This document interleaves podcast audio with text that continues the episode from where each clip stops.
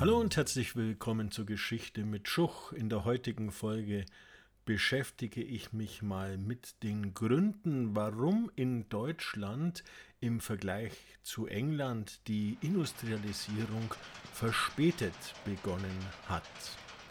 England hatte ja besonders gute Voraussetzungen für die Transformation zur Industrialisierung. Das habe ich ja schon in einem anderen Podcast dargestellt.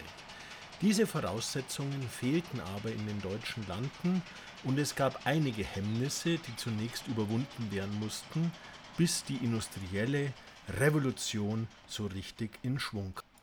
Die staatlichen Bedingungen in Deutschland waren ganz anders als in England. Das Heilige Römische Reich, das 1806 durch die Niederlegung der Kaiserkrone durch Franz I., der von da an nur mehr österreichischer Kaiser war, sowie der 1815 nachfolgende Deutsche Bund, war nie ein einheitliches Reich mit starker Zentralgewalt, sondern ein Staatenbund, der aus vielen unterschiedlich großen Staaten und Städten bestand.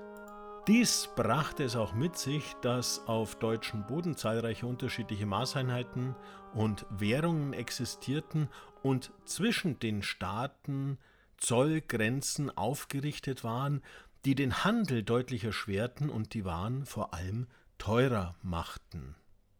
Diese Zersplitterung stand natürlich wirtschaftlichen Innovationen sehr im Weg. Erst 1834 schließen sich dann 18 der deutschen Staaten zum Deutschen Zollverein zusammen und schufen zunächst ein einheitliches Wirtschaftsgebiet, welches als Vorläufer der politischen Einigung im Rahmen der sogenannten Kleinen Deutschen Lösung, also ohne Österreich, welches sich auch 1834 nicht dem Zollverein anschloss, gesehen werden kann. Der Zollverein wuchs mit der Zeit an und als 1871 das Deutsche Reich gegründet wird, war die wirtschaftliche Einheit schon vorweggenommen.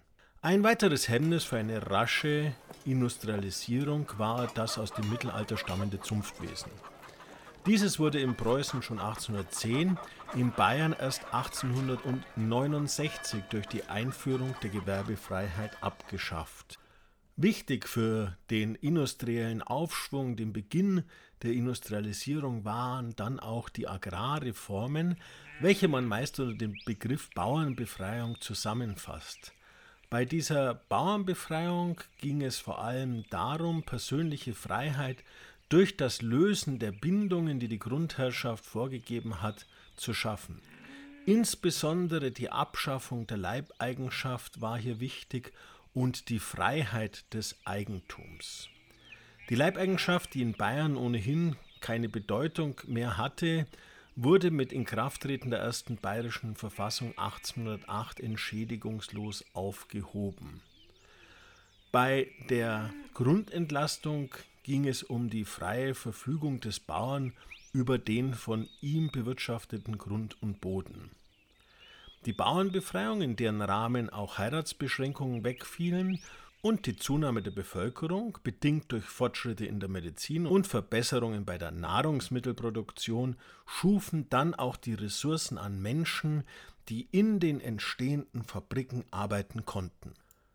Zudem stellten Banken Kredite für risikobereite Unternehmer zur Finanzierung von Investitionen, also Maschinen, Fabriken, neue Arbeitsmethoden zur Verfügung und schon früh fanden sich mutige Bürger, die das in England erfundene Fabriksystem auch in deutschen Landen einführt. Der erste von ihnen war der aus Elberfeld im Wuppertal stammende Johann Gottfried Brügelmann, der 1783-84 in Ratingen eine Fabrik gründete und sie nach ihrem englischen Vorbild Cromford nannte.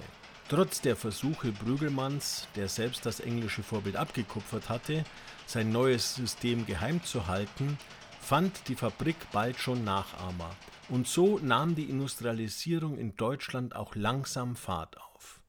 Die Beschleunigung kam dann mit der Einführung und dem recht raschen Ausbau der Eisenbahn ab 1835, die zum Motor der Industrialisierung wurde. Nach der Reichsgründung 1871 begann die Phase der Hochindustrialisierung, in der das Deutsche Reich zur führenden Industrienation in Europa wurde und insbesondere auch in der Chemie- und Elektroindustrie die Nase vorn hatte. Das war's für heute mit Geschichte mit Schuch. Bleibt mir gewogen. Bis zum nächsten Mal.